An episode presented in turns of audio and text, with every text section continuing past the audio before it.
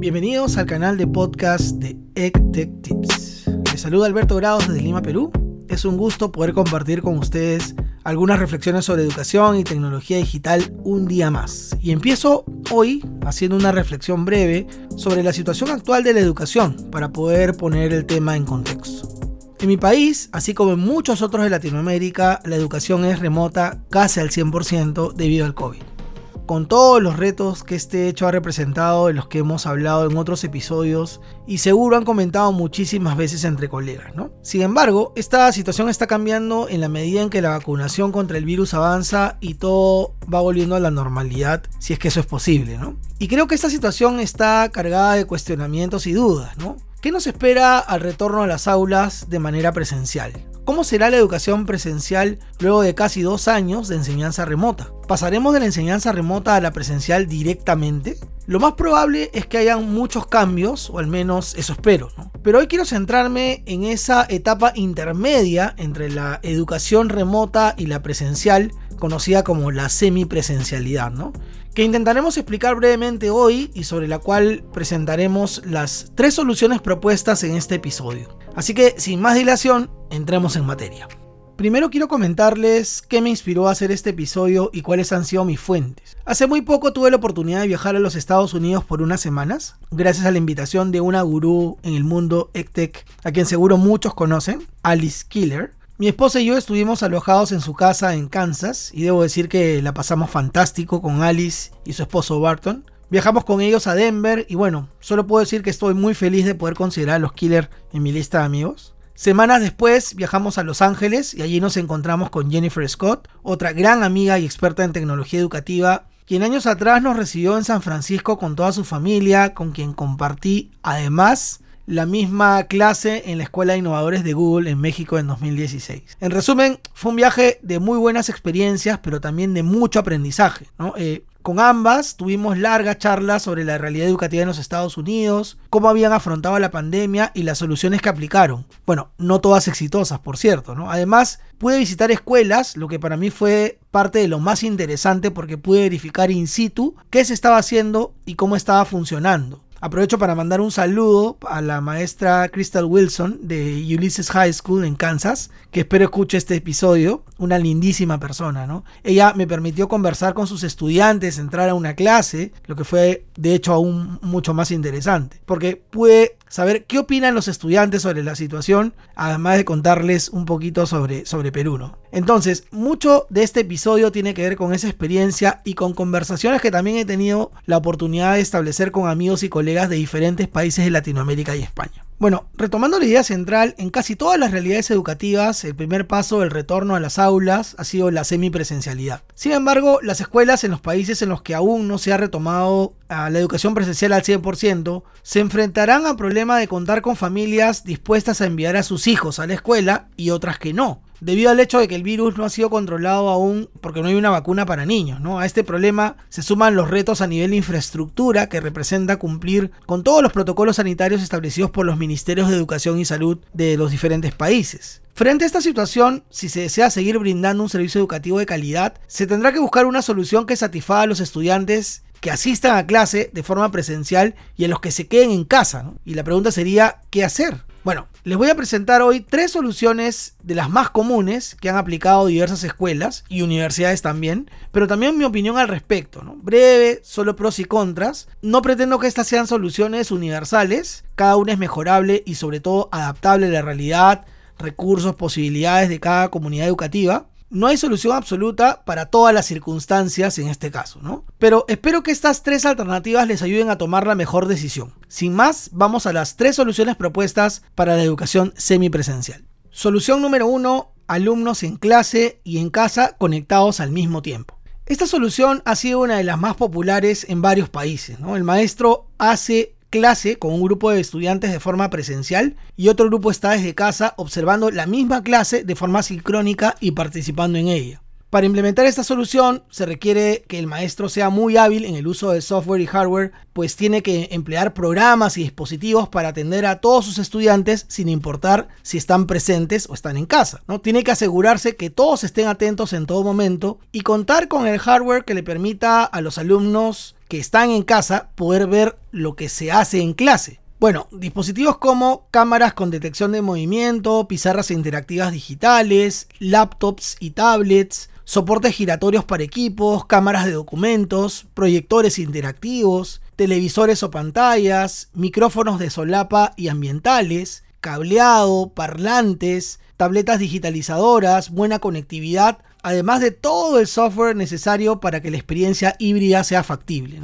En términos de equipar el aula, bueno, el cielo es el límite, ¿no? Eh, la mayor ventaja en esta solución radica en el tiempo que se emplea. Si todos están conectados a la vez, es lo mismo que hacer una clase presencial solo que con más tecnología. Entonces se emplea el mismo momento de sesión presencial para enseñar a los que están en casa. Y es justo allí donde radica su principal problema.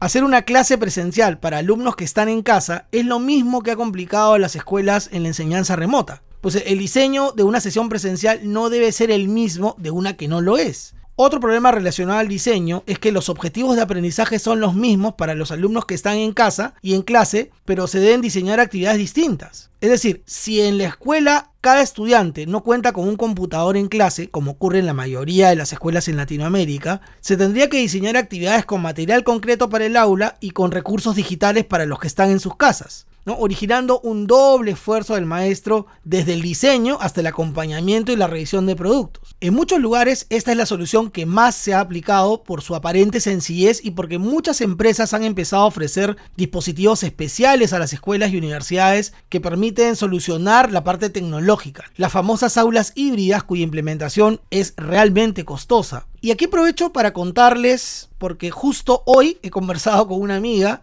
que es maestra en una universidad de México, donde se está aplicando este modelo en preparatoria y pregrado. Bueno, no diré nombres por obvias razones, pero les puedo decir que dentro de las cosas que ella me decía eh, es que el modelo tenía muchísimos problemas, además de maestros y estudiantes insatisfechos. Me comentó eh, cómo una compañera suya estaba súper cansada porque incluso no podía moverse de un recuadro específico en el aula, ¿no? Eh, se ahogaba hablando a través de la mascarilla un largo rato y además lo tenía que hacer más fuerte porque tenía otros estudiantes conectados a los que les debía hablar por un micrófono. Me dijo que los estudiantes en clase escribían en la pizarra mientras otros lo hacían en una aplicación y no había manera de juntar los productos que no sea siendo muy hábil con el uso de las apps y los dispositivos con los que contaba. Además, que no sabía en dónde poner más atención cuando surgían dudas. A esto se suma que los que están en casa están recibiendo formación como si estuvieran en el aula, lo que hace que se desconecten de las actividades rápidamente por las largas horas frente a una pantalla sin moverse. La maestra salió de sus dos horas de clase confundida y muy cansada. El tema es que el servicio que se ofrece es educativo, de modo tal que el factor humano no puede obviarse, la experiencia de los estudiantes no puede obviarse. Se trata de que la selección de la tecnología digital debe responder a una decisión fundamentada en la pedagogía y no al revés. Menos aún considerando todos los problemas vividos en la enseñanza remota. Algo debemos haber aprendido de esta experiencia para no seguir cometiendo los mismos errores.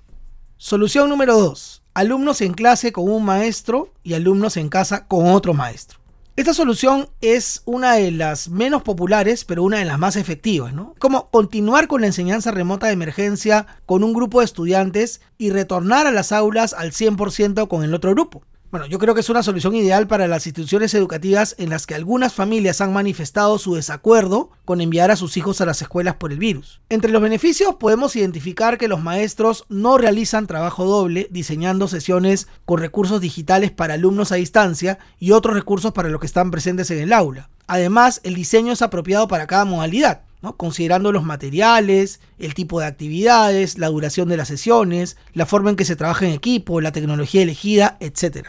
Sin embargo, la principal dificultad radica en los niveles de logro alcanzados por competencia debido a las limitaciones de la enseñanza remota. Desde las más elementales actividades al aire libre, el trabajo en equipo, hasta los laboratorios, makerspaces, entre otros, no son experiencias que pueden replicarse en digital. La experiencia es muy distinta. Y quizás allí radique una de las más importantes limitaciones de esta solución. Por otro lado, la coordinación entre docentes es indispensable para al menos acercar la experiencia de las dos modalidades, presencial y remota. Ahora, una salida puede ser advertir a las familias de esta diferencia para evitar problemas futuros. Ahora, bajo estas circunstancias, para las instituciones educativas que organizan los niveles de desempeño de sus estudiantes para futuros beneficios, premios o becas, sería tremendamente injusto hacer comparaciones entre estudiantes que no han competido en igualdad de condiciones. Desde mi punto de vista, esta solución resulta mucho menos costosa y más efectiva que la anterior, pero no es perfecta. Y creo que ninguna lo será. Es un tema de elección de las autoridades y líderes educativos. Debo añadir que esta solución ha sido aplicada por una gran cantidad de instituciones educativas que pasaron por el primer modelo y no le funcionó, luego de haber invertido muchísimo dinero en implementar aulas híbridas. Solución número 3. Blended Learning o aprendizaje mixto.